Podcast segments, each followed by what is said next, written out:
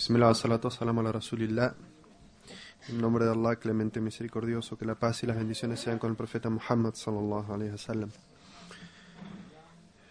Comenzamos ahora a eh, tratar de comprender cuáles son las refutaciones o el porqué de los argumentos que recién presentamos sobre los jawares o los jarillitas están equivocados y lejos de la verdad. Primero, nosotros mencionamos que el primer argumento que ellos presentan está basado en la definición de imán y que el imán es la creencia en el corazón, la expresión o el testimonio y por último los, los actos. Y que si algún acto no se cumple de lo que es obligatorio o em, se comete algún acto de lo que es ilícito, esta tercera parte no estaría presente y por lo tanto la persona dejaría de tener completamente fe. Para em, comprender esto, yo escribí aquí, es, está un poco pequeño, pero eh, habíamos hablado ayer que la fe se divide en tres partes. Hay algo que se llama aslul iman, o la base de la fe, la fe mínima, que es la que uno obtiene en el momento de decir la shahada. Cuando uno dice ashadu la illallah, ashadu anna muhammad rasul, uno obtiene, uno comienza a tener la base de la fe en su corazón. Y mientras siga creyendo en la unicidad de Allah y que Muhammad sallallahu alaihi wasallam es su mensajero, tiene en su corazón esa base mínima que lo hace ser musulmán. Solamente musulmán, ni creyente, ni muhsin, solamente musulmán. Existe un grado por encima de esa base de la fe que se llama Kamal al-Iman al-Wajib o la fe mínima obligatoria. Es decir, el musulmán, además de la base de la fe, comienza a desarrollar con su testimonio y con sus obras una fe que es mínima obligatoria que tenga para merecer el paraíso y no merecer el infierno. Esa es la segunda. Y luego existe algo que se llama Kamal al-Iman al-Mustahab o la fe recomendada. Es decir, cuando uno ha cumplido con todo lo obligatorio y se abstiene de todo lo prohibido, es recomendado que siga haciendo de las obras, aquellas que son eh, voluntarias o recomendadas, para seguir elevando su nivel de fe. Pero que si no tiene ese nivel de fe, de todas maneras tiene el mínimo obligatorio, que es el segundo, lo cual le garantiza la entrada al paraíso y estar a salvo del infierno. Entonces, la fe en ese aspecto se divide en tres. la base, lo mínimo obligatorio y lo recomendado. Les voy a leer un extracto de un libro que se llama Fathul Majid o La inspiración del glorioso que está traducido al idioma español, donde eh, el sheikh, el autor, hablando justamente sobre este tema, haciendo una refutación a aquellos que dicen que cuando una persona comete un pecado, se anula todas estas partes de la fe, incluyendo la primera, que es la base del imán.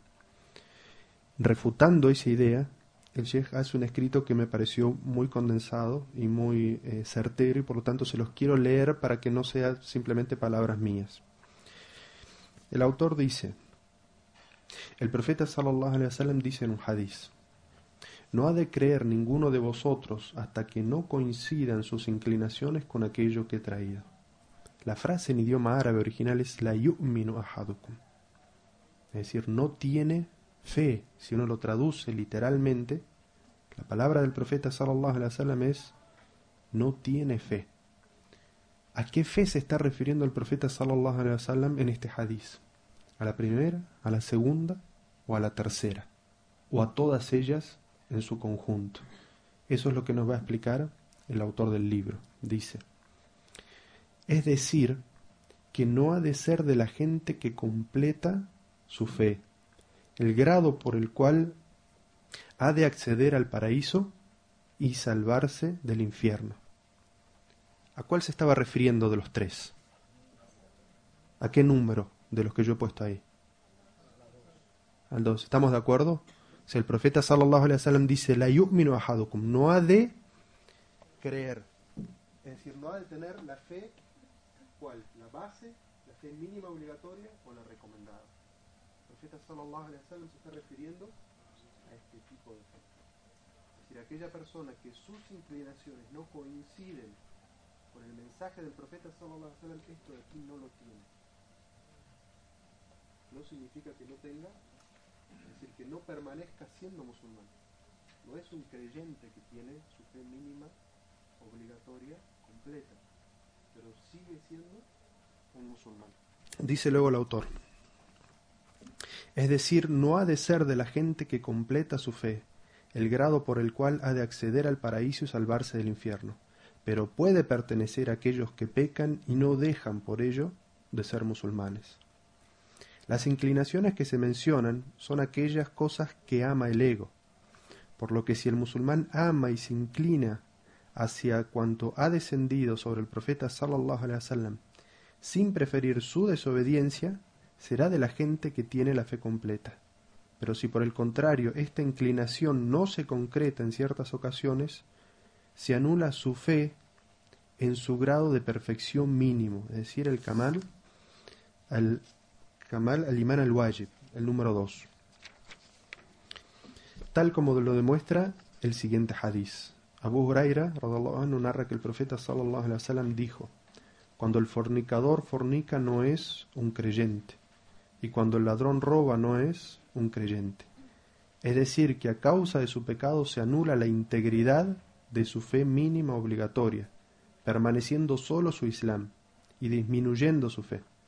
Por eso no puede decirse ah, de esa persona, es decir, un musulmán que comete pecados, no puede decirse es un creyente, describiéndolo, a menos que se especifique como creyente pecador o creyente por su fe, corrupto por sus pecados.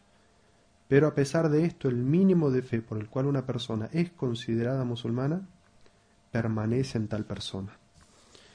Esta es la mm, explicación que yo quería que ustedes escuchen de este autor, porque es un autor muy, muy conocido y el, y el libro que escribió es un libro muy completo sobre doctrina, y lo explica de una manera muy sencilla.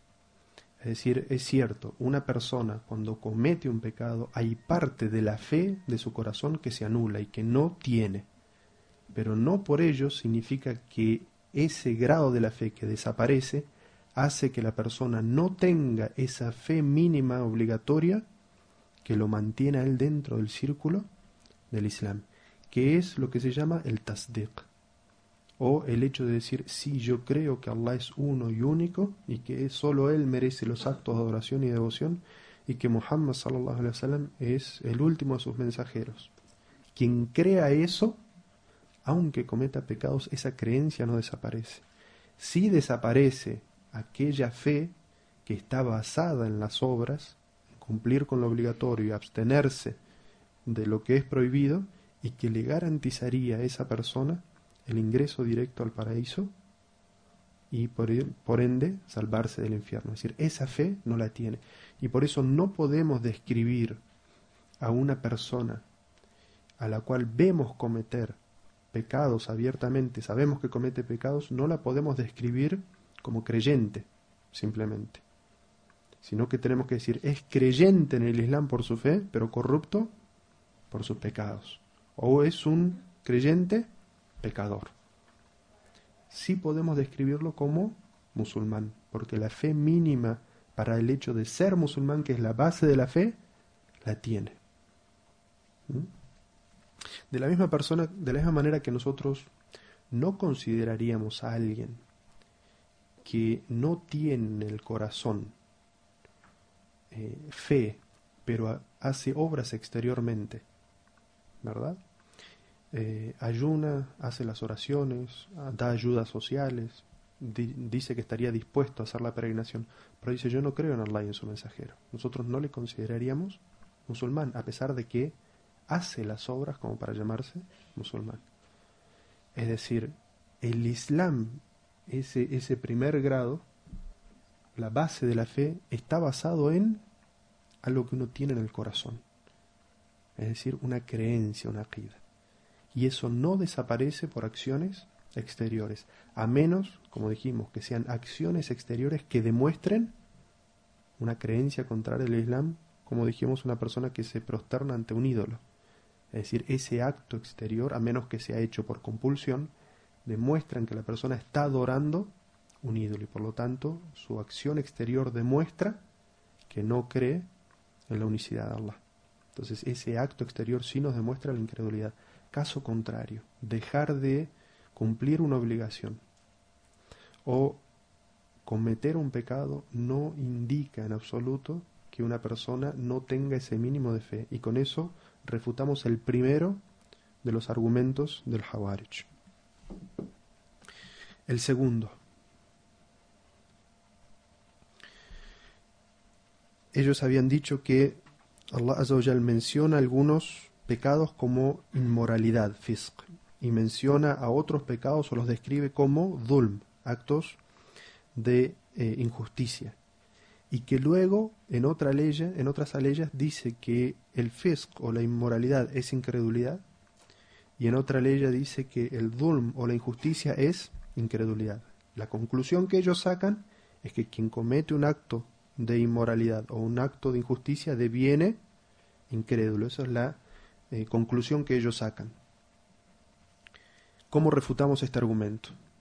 Primero decimos que Allah Azawajal llama efectivamente a esos actos eh, fisq y dhulm, inmoralidad e injusticia. Pero que Allah Azawajal ni el profeta sallallahu alaihi wasallam ponen todos los actos de eh, inmoralidad o todos los actos de injusticia en un mismo nivel, sino que hay niveles de gravedad y eso lo evidencia eh, Allah Azawajal y el, y el profeta sallallahu alaihi wasallam en su sunna, es decir, con los castigos que corresponde a cada uno. Es decir, algunos son pecados menores, otros son pecados mayores y otros requieren una penalidad específica. Y por lo eso lo que nos indica es que no están todos en el mismo nivel de gravedad. Y por eso el hecho de que una persona eh, cometiendo un acto de inmoralidad o un acto de eh, injusticia, que en sí mismo la, la inmoralidad o la injusticia significa una desobediencia hacia Allah. Si eso está dentro del campo de la doctrina, es decir, una persona dice yo creo en todo el Islam excepto en los ángeles. Ese, ese acto de, de desobediencia a lo que es lo que Allah nos ordena creer, ese acto implica un acto en sí mismo de incredulidad, porque está yendo en contra de las bases de lo que es obligatorio para nosotros creer. ¿Mm? Es decir, es obligación para nosotros creer en la existencia de los ángeles. Entonces, quien dice, yo creo en todo el Islam, pero no creo en la existencia de los ángeles, los, los ángeles como entes creados por Allah de la luz para cumplir misiones no existen, esa persona ha dejado de creer en algo que es obligatorio y por lo tanto deviene incrédula por su propia creencia. Pero una persona que comete un pecado, como puede ser incluso el hecho de, de consumir embriagantes, es un acto exterior que tiene que ver con sus actos, más no con su creencia. Entonces, no podemos darle el mismo eh, grado. El profeta sallallahu alaihi wasallam diferenció sobre esto también. En un hadiz, el profeta sallallahu alaihi wasallam dijo: calumniar a un musulmán es una inmoralidad, y combatirlo o matarlo es un acto de kufur, es decir, el profeta sallallahu alaihi menciona dos pecados distintos y hace una diferencia entre ellos. Uno es un acto inmoral y el otro es un acto de incredulidad. Es decir, que hasta el profeta sallallahu alaihi nos está diciendo que las obras no son todas iguales. Hay obras que son más graves que otras. Dejar de hacer algunas cosas es más grave que dejar de hacer otras. De todas maneras, hay que mencionar que este hadith del profeta sallallahu alaihi wasallam, como lo vamos a entender más adelante, cuando dice matar a un musulmán o combatirlo es kufur, no se está refiriendo a la incredulidad que significa dejar de ser musulmán. ¿Mm? La tercera prueba de los Hawarij. Ellos dicen que el mensajero de Allah sallallahu alaihi wasallam se declara inocente de personas que cometen determinados pecados. Como dice el profeta Sallallahu quien nos engaña no es de los nuestros. El profeta Sallallahu Alaihi Wasallam, cuando dice esas frases, lo que está queriendo decir es que aquella persona que comete esas, esos actos, esos pecados, no está siguiendo su ejemplo. Y nosotros mencionamos ayer un hadith del profeta sallallahu alaihi wasallam cuando vino gente a su casa y le dijo el, profeta sallallahu alaihi wasallam que las afirmaciones que ellos habían hecho de que no iban a dormir sino que iban a orar toda la noche, que no iban a comer sino que iban a ayunar todos los días y que no se iban a casar para dedicarse a la devoción, eso no era del, de la sunna del profeta sallallahu alaihi wasallam y él dijo Man an sunnati Quien se aparte de mi sunna queriendo hacer más de lo que yo hago, no es de los míos. El profeta sallallahu alaihi wasallam no los declaró incrédulos en esa, en esa expresión, sino que dijo que no es de mi camino, no es de mi enseñanza, no es de mi tradición, no es de mi sunna quien hace eso. Se aparta de mi enseñanza, pero no por eso deviene incrédulo. Es decir, que el profeta sallallahu alaihi wasallam hacía una separación muy grande entre los dos términos. Es decir, ser de aquellos que eh, siguen exacto el camino del profeta, sallallahu alaihi wasallam, la metodología del profeta, lo que se llama la sunna, y aquellos que hacen algo que va en contra de no se puede definir a esa persona, esa es una persona de sunna, es decir, una persona que hace todo lo que está en el camino del profeta sallallahu alaihi wasallam, porque evidentemente esa persona está haciendo cosas que no son de la sunna pero no significa que no haga cosas que son de la sunna ni que haya dejado de ser musulmán. Es decir, no hay una negación absoluta. Allah elogia la fe en el Corán y menciona ciertos em, atributos que tienen que tener las personas que tienen fe, es decir, los que son creyentes. Nos estamos refiriendo aquí al punto número 2 es decir, la fe mínima obligatoria. Una ley, por ejemplo, de esa es, Allah dice en el Sagrado Corán, قد أفلح المؤمنون الذين هم في صلاتهم خاشعون والذين هم عن اللغو معرضون والذين هم للزكاة فعيلون والذين هم لفروجهم حافظون Dice, por cierto que triunfarán los creyentes que observen sus oraciones, con su misión. Se aparten de las conversaciones vanas, paguen el zakat, se preserven de cometer adulterio o fornicación. Es decir, Allah dice que hay unas personas que van a tener éxito, van a ser los, los bienaventurados en el más allá. Son los creyentes, pero que esos creyentes tienen una descripción. Y los describe como aquellos que cumplen con todas las obligaciones. Un sabio de las de la primera época del Islam. Se llama Abu Ubaid al-Qasim ibn Salam. Es un sabio del, nació en el año 145 de la Égira, es decir, cuando esta secta de los Hawarij ya había aparecido.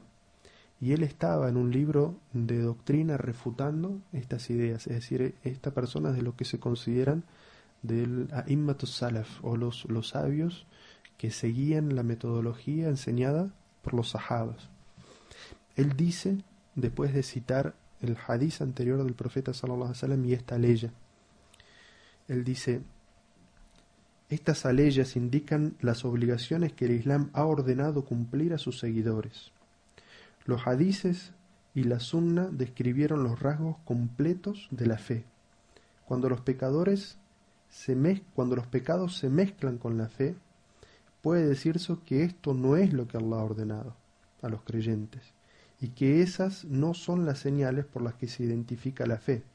Es decir, que esa no es la realidad de la fe. Pero eso no significa que no haya fe en absoluto. ¿Cómo puede decirse que una persona no es creyente y a la vez se afirma que no ha perdido toda su fe? La expresión es la siguiente.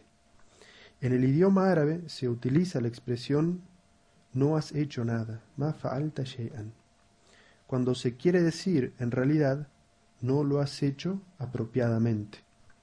Asimismo, el Corán fue revelado en idioma árabe y por lo tanto utiliza los estilos clásicos de su idioma. Los textos que niegan la fe de quien comete un pecado se encuentran expresados en dicho estilo lingüístico. Lo que este sabio quiere decir es que un recurso lingüístico del idioma árabe, y que yo creo que en nuestro idioma español nosotros también tenemos, es que a veces decimos no has hecho, no has hecho nada, cuando en realidad lo que queremos decir es que no se hizo como, como correspondía ser hecho. Entonces, que los textos que están mencionados en el Corán y la Sunna, en el cual se niega eh, la fe, en realidad están hablando de que no están haciendo o no, o no tienen la fe como deberían tenerla, es decir, de la manera completa, porque la fe es, como en esa ley que acabamos de decir, el que tiene fe cumple con sus oraciones de manera completa, se aparta de las conversaciones vanas, paga el zakat, se preserva de tener cualquier relación sexual que sea ilícita. Es decir, esa, de esa manera es descripta la fe y el creyente. Pero quien no entre dentro de esta descripción, lo que se dice es que no está haciendo las cosas como corresponde, como deben ser hechas para ser descriptas de esa manera, pero que no significa que no tenga fe en absoluto.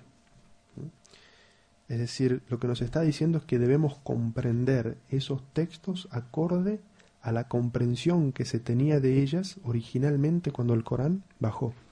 Y por eso decimos que es importante comprender el Corán y la Sunna acorde a la comprensión que de ellas tuvieron los sahabas. ¿Por qué siempre hacemos esta acepción y decimos, sí, Corán el Islam es Corán y Sunna, Corán y Sunna, pero Corán y Sunna tal como lo entendemos nosotros o tal como lo entendieron los sahabas? Es decir, si uno quiere, esa es una de las, de las eh, cosas especiales que tiene el Islam y no tiene ninguna otra religión hasta donde yo conozco, que todo se debe remitir a su idioma y su comprensión original en su contexto geográfico y de su época. Es decir, todas las cosas evolucionan. El ser humano, el pensamiento, incluso el idioma de las personas, evoluciona, cambia. La comprensión de una palabra, por dar un ejemplo, eh, aquí le dicen carro al, vehículo ese que tiene eh, cuatro ruedas y un motor delante, ¿verdad? Yo en Argentina, ustedes me dicen que tienen un carro, yo entiendo que tienen un vehículo de dos ruedas de madera tirado por un caballo. ¿verdad? Es la misma palabra, sin, embargo, la, la comprensión es distinta. Con el idioma árabe pasa exactamente lo mismo. ¿Perdón?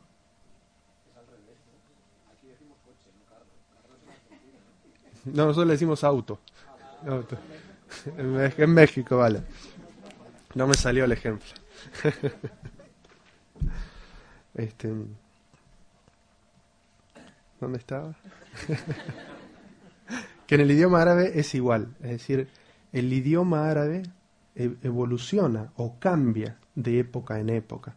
Entonces hay expresiones que tienen que entenderse acorde a lo que significaba esa expresión en la época del profeta sallallahu y no ahora. Porque esa expresión puede entenderse en este momento de una manera completamente distinta y muy probablemente tenga una eh, comprensión en Marruecos, una distinta en Siria, otra en Arabia Saudí y otra en Egipto. La misma palabra o la misma frase. Entonces, por eso es que siempre decimos, el Islam correcto es el Corán y la Sunna, tal como lo entendieron los compañeros del profeta sallallahu alaihi wasallam.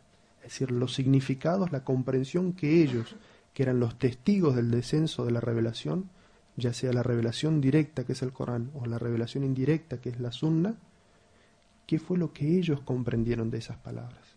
Y esa comprensión es la que debemos nosotros seguir. Y por eso es que si bien uno puede hacer investigaciones sobre el Islam en otro idioma que no sea el árabe, por ejemplo el español, un veredicto final siempre debe remitirse al idioma árabe, porque estos textos sagrados solamente pueden ser comprendidos en su cabalidad en el idioma original en el que descendieron. Y por eso mi consejo, hermanos para todos es que si bien no es una obligación el estudio del idioma árabe, para ser musulmán no hace falta saber idioma árabe. Todos aquellos que tengan la curiosidad y el amor por el conocimiento, es mucho más fácil dedicar tres o cuatro años de su vida a aprender el idioma árabe, a pasarse 20 o 30 o 40 años investigando sobre el Islam en idioma español. Si quieren llegar a la profundidad del conocimiento y entender la palabra de Allah, del profeta y de los sabios, busquen en el idioma árabe. Yo les puedo transmitir mi eh, experiencia personal. Yo cuando fui a estudiar a la Meca solamente sabía decir en árabe Salamu alaikum y, decir las partes de la oración, era todo lo que yo sabía. Y hasta ese momento yo leía el Sagrado Corán solamente en idioma español. Había aprendido a, a leer idioma árabe, es decir, yo recitaba el Sagrado Corán, mas no entendía qué es lo que estaba diciendo. Desde el momento que yo aprendí el idioma árabe, yo no he vuelto a leer el Sagrado Corán en idioma español, porque la profundidad de significado y la dulzura que transmite el, Corán en idioma árabe, mm, aunque uno lo lea 20 veces en idioma español, no llega a, a tener esa misma sensación. Entonces es mi consejo para todos ustedes, para todos los que quieran ahondar y llegar a ese nivel de conocimiento y, y, de disfrutar los textos sagrados, que inviertan un tiempo en el aprendizaje del idioma árabe, porque van a poder disfrutar mucho más de los textos sagrados que si los leen en, español o cualquier otro idioma. Otro ejemplo de esto que acabamos de mencionar, de que a veces en el idioma árabe eh, uno dice no has hecho nada o no tienes nada y en realidad lo que quiere decir es que no lo ha hecho de la manera que corresponde. Es un hadith del profeta sallallahu alaihi wasallam que se llama al-musi'u fi salati es decir, el que hizo mal la oración. Esa persona, el profeta Sallallahu estaba sentado en la mezquita y veía que una persona iba y hacía una oración y no la hacía bien, la hacía demasiado rápida.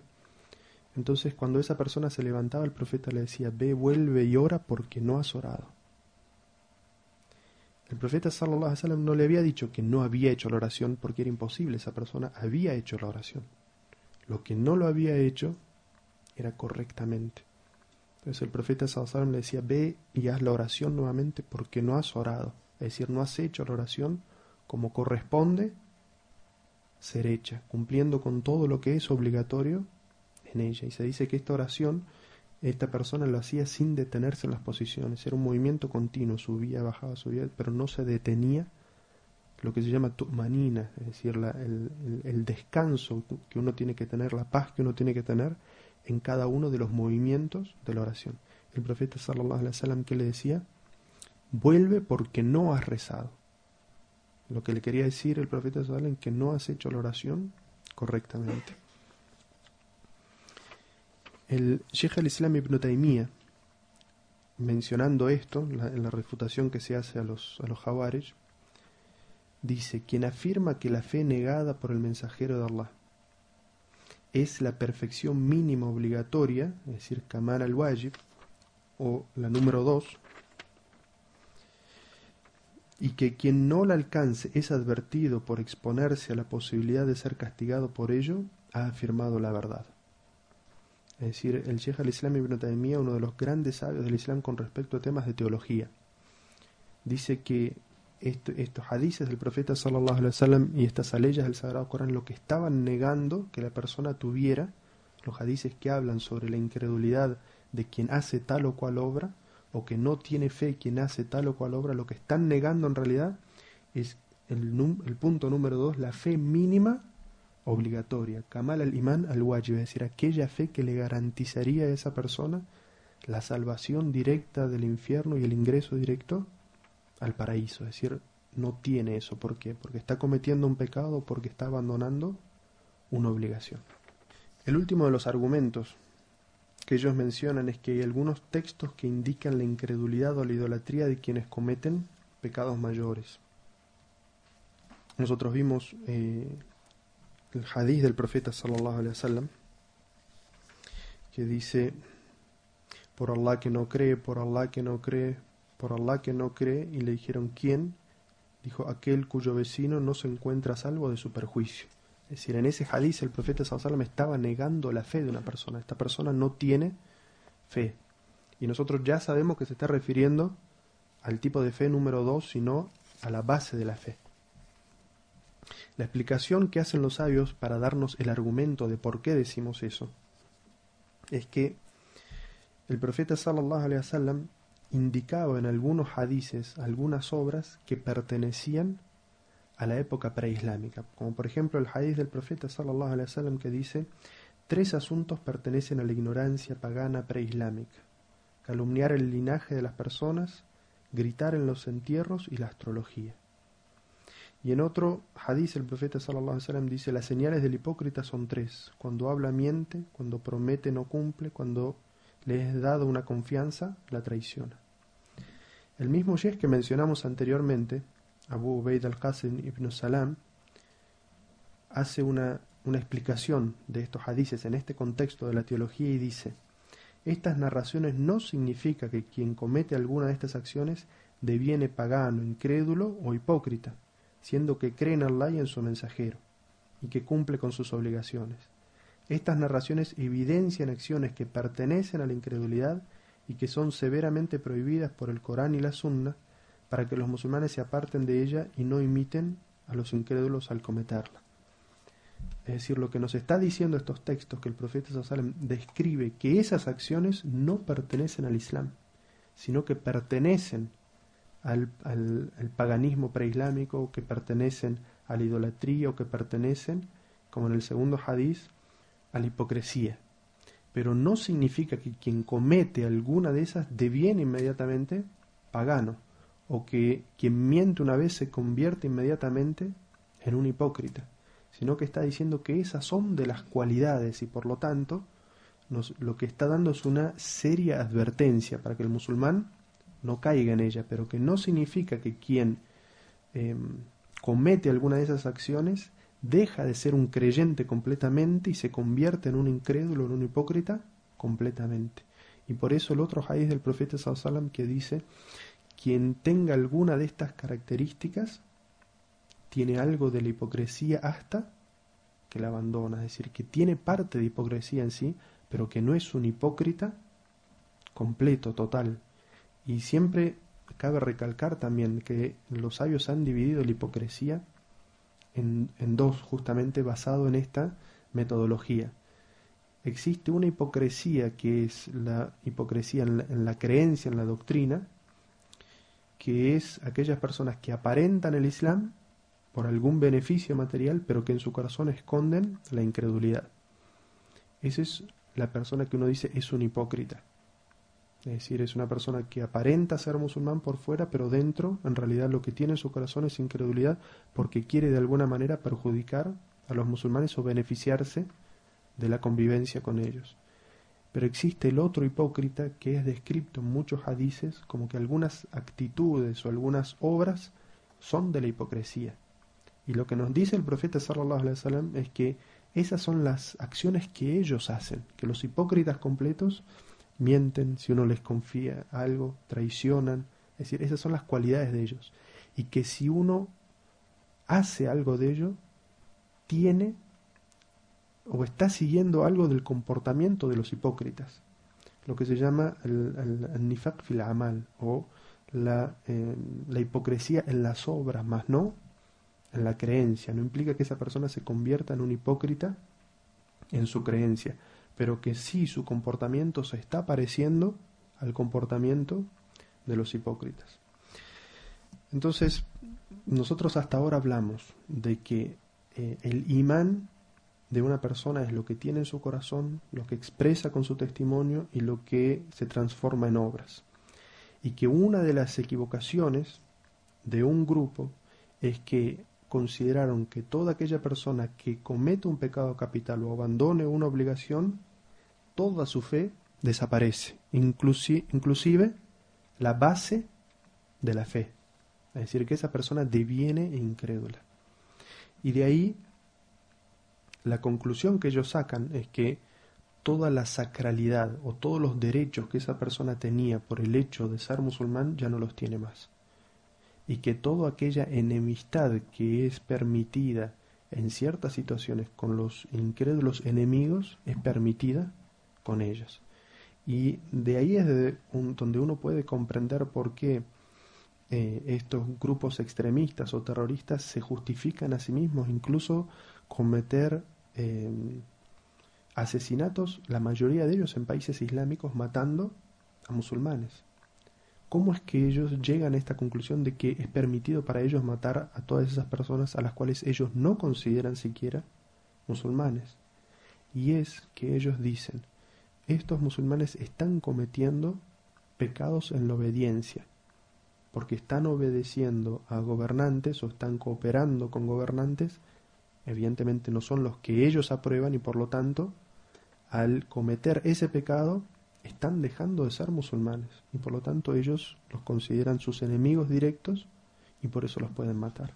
Ese es el pensamiento retorcido, equivocado, desviado que ellos tienen por el cual se permiten a sí mismos matar a esa gente.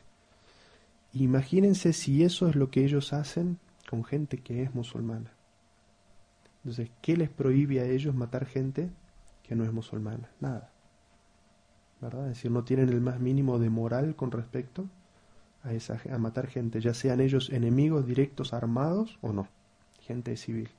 Entonces vemos como esos, esos principios, esas desviaciones que comenzaron hace 1300 años, es decir, en, en la época del último de los califas rectos, Ali anhu, se han trasladado no como grupo, ellos no se llaman Hawarij a sí mismos, pero su ideología se ha trasladado hasta el día de hoy.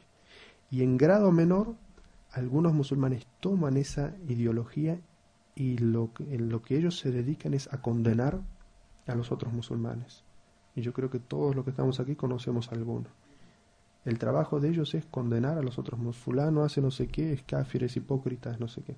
Fulano hace no sé qué, fulano es hipócrita, es esto es no sé qué. Es decir, el trabajo de ellos es hacer algo que solamente Allah hace, que es juzgar los corazones y las intenciones de las personas. Y ellos se ponen en ese papel. Juzgan a las personas por sus intenciones, por lo que tienen dentro de su corazón y emiten sobre ellos un veredicto final. Y en muchos casos declaran a muchos musulmanes no musulmanes. Y eso ha llevado a la gente que, que por su ignorancia y por seguir estos argumentos, que en cierta forma y como nosotros vimos, nos, no son extraños si uno lee esas leyes o esos hadices, seguirlos, han creado eh, muchísimo malestar entre los, dentro de la comunidad. Al hecho, al punto de que han obligado a un esposo a divorciarse de su esposa porque comete un pecado o al revés. Le dicen a una mujer que tiene sí o sí que divorciarse de su esposo porque su esposo comete un pecado, o que tiene que em, apartarse de toda su familia y no relacionarse con ellos y odiarlos por la causa de Allah porque ellos cometen un pecado. ¿verdad?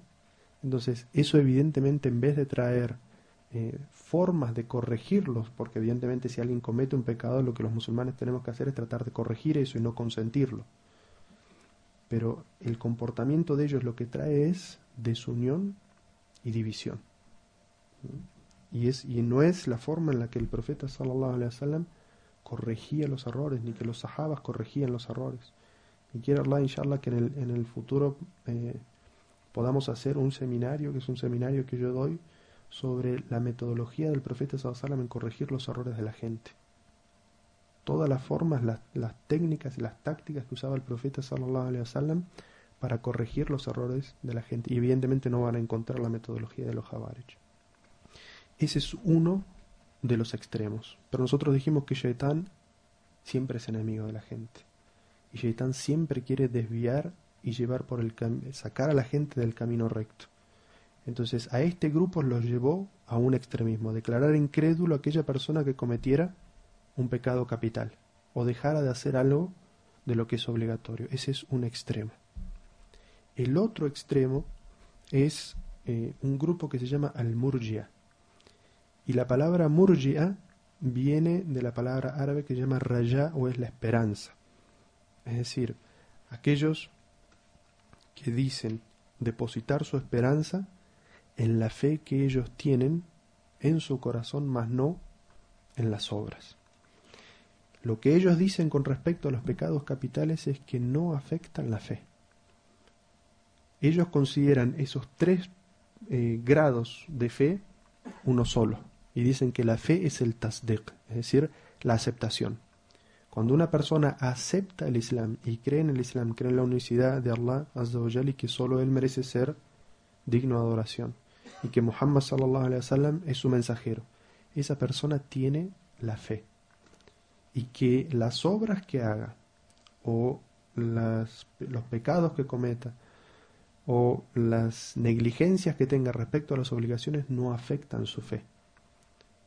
Ellos, ellos dicen que eso no tiene ninguna injerencia en la fe, que un ángel, Abu Bakr Siddiq, y un musulmán pecador tienen absolutamente la misma fe, y que las obras ayudan a subir en el, en el escalón del, eh, del paraíso, o los pecados, siempre que la persona sea incrédula, ayudan a los, los niveles bajos en el infierno, pero que las obras no tienen que ver directamente con la fe. Y nosotros hablamos un poco ayer de cómo se traduce ese pensamiento en la actualidad y es aquellas personas que dicen la fe se encuentra aquí, en el corazón, y con eso excusan cualquier comportamiento que tengan. Abandonar las obligaciones, uno le dice, pero ¿por qué no haces la oración? ¿Por qué no ayunas Ramadán? ¿Por qué no pagas el zakat? ¿Por qué no usas la vestimenta obligatoria islámica? No, hermano, la fe está aquí en el corazón. Lo que yo creo eso, es lo que me va a salvar ante Dios, no hace falta. Y citan un hadiz del profeta Muhammad sallallahu alaihi wasallam. Normalmente cuando uno habla con ellos, ellos conocen ese hadiz y dicen que Allah no mira a vuestra belleza exterior ni a vuestra riqueza, sino que mira vuestros corazones. Hadiz en árabe dice: Inna Allah la yanzuru ila ajsamikum wala ila suarikum, walakin yanzuru ila qulubikum. Ellos citan esa parte del hadiz. Pero la narración completa del hadith es que el profeta sallallahu alaihi wasallam dice Allah la yandur ila qulub eh, yandur ila qulubikum wa amalikum. La narración completa del hadith es que Allah no mira vuestra riqueza ni mira vuestra belleza física, sino que lo que mira es vuestros corazones y vuestras obras. Es decir, que Allah, ¿por qué juzga a las personas? ¿En base a qué juzga? Que sean creyentes o no sean creyentes, que sean buenos musulmanes o buenos musulmanes, a la pureza del tawhid que tienen en su corazón, a la fe y a las obras que ellos hagan. Es decir, que las obras son determinantes en la fe. Por eso los sabios dicen en ese aspecto que cuando hacemos una explicación de esa definición de que la fe es el testimonio en el corazón, una expresión, una expresión de testimonio y eh, obras con el cuerpo, que si las obras no están o el testimonio no están, eso implica la enfermedad de la fe que está en el corazón o su inexistencia. Porque para ser fe real en el Islam tiene que transformarse en un testimonio y tiene que transformarse en obras. Es decir, una persona que dice yo tengo fe y no obra, significa que su fe está enferma definitivamente, o sea, no es, no es una, una fe sana pero incluso puede significar que su fe sea una fe hipócrita, mentirosa, lo que se llama en árabe un idea, es decir, pretender algo que en realidad no tiene. Porque si esa fe fuera sincera, lo llevaría a expresar su fe con la verdad y lo llevaría también a obrar conforme a su fe. Pero una persona que dice yo tengo fe en algo y no obra según eso, los sabios dicen eso indica cuanto menos que esa, que esa fe está enferma, pero puede llegar a significar también la inexistencia de la fe. Es decir, que los sabios sí dicen que quien abandona completamente todas las obligaciones y comete los actos eh, que están prohibidos, eso indica también la inexistencia de la fe. Lo que no llega es al nivel de los del Jawares, que dicen que la persona que comete un pecado capital deviene automáticamente incrédula. Pero es un equilibrio entre los dos extremos, entre los que declaran incrédulo el que comete cualquier eh, pecado capital y aquellos que dicen que los pecados capitales o las buenas obras no tienen influencia sobre la fe. Quien cree con el tasde, con la expresión, significa que tiene una fe completa. ¿Mm? Esos son los dos extremos. Hasta aquí llegamos, inshallah, con este tema del, de las definiciones. En la próxima clase va a ser, vamos a empezar a explicar el, el, el Tawhid de la Asma Sifat. Si tienen preguntas sobre esto antes del Salah, adelante.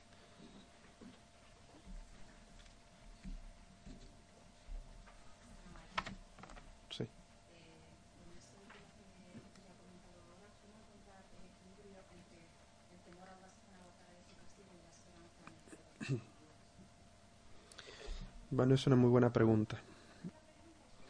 La hermana está preguntando cómo encontrar el equilibrio entre el temor a Allah y eh, la esperanza en, en, su perdón. Los sabios dicen que mientras uno es joven, tiene salud y capacidad de obrar, uno siempre tiene que darle prioridad al temor a Allah. Es decir, darle, darle prioridad en el temor, es decir, temer el castigo de Allah, tener temor de Allah sobre lo que podría pasar si uno hace las cosas malas. Es decir, en, mientras uno está joven, tiene salud, puede hacer las cosas, siempre darle más importancia al temor y no a la esperanza, porque la esperanza en esas situaciones lo que nos podría llevar es a, eh, desvío del irja o del, de la murgia, que es decir, bueno, Dios todo lo perdona, Dios es perdonador, es absolvedor, ya Dios me va a perdonar lo que pasa. En, ese, en esos casos uno debe darle más, eh, más importancia al temor, y decir, eh, Allah me podría juzgar rápido, Allah podría descenderme un castigo rápidamente y yo quizás no tenga ni siquiera tiempo de arrepentirme. Eso es darle temor, eh, darle prioridad al temor de Allah ante los pecados y las situaciones. Pero los sabios dicen que cuando uno deja de tener esa situación, es decir, que cuando uno se vuelve eh, anciano o pierde la salud y está cercano a la muerte, tiene que darle prioridad a la, a la esperanza sobre el temor. Porque lo que podría haber hecho, ya lo hizo. Y en ese momento lo que tiene que hacer es pensar bien de Allah. Y si ha hecho las cosas correctamente y se ha arrepentido, y hasta puede arrepentirse en ese momento, lo que tiene que hacer es depositar su esperanza en Allah y darle eh, prioridad sobre la taqwa, porque en ese momento la taqwa significaría perder la esperanza, significaría eh, pensar mal de Allah, que Allah no ha aceptado sus obras o que no ha aceptado su arrepentimiento.